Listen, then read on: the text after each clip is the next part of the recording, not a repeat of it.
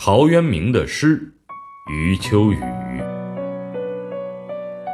陶渊明让哲理入境，让玄言具象，让概念模糊，因此大大的超越了魏晋名士。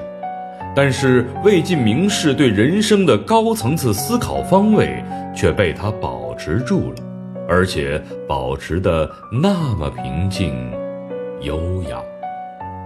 他终于写出了自己的归结性思考：纵浪大化中，不喜亦不惧；应尽便须尽，无复独多虑。一切依顺自然，因此所有的喜悦、恐惧、顾虑都被洗涤得干干净净，顺便把文字也洗干净了。你看这四句。干净的，再也嗅不出一丝外在的香气。我年轻时初读此诗，便惊叹：果然真水无色。前不久听到九旬高龄的大学者季羡林先生说，这几句诗正是他毕生的座右铭。大话。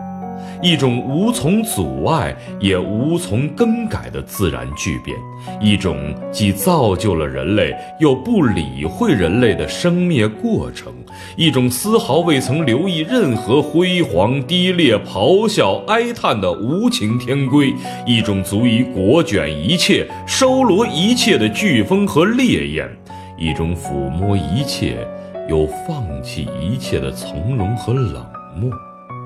成了陶渊明的思维起点。陶渊明认为，我们既然已经跳入其间，那么就要确认自己的渺小和无奈，而且一旦确认，我们也就彻底自如了。彻底自如的物态象征，就是田园。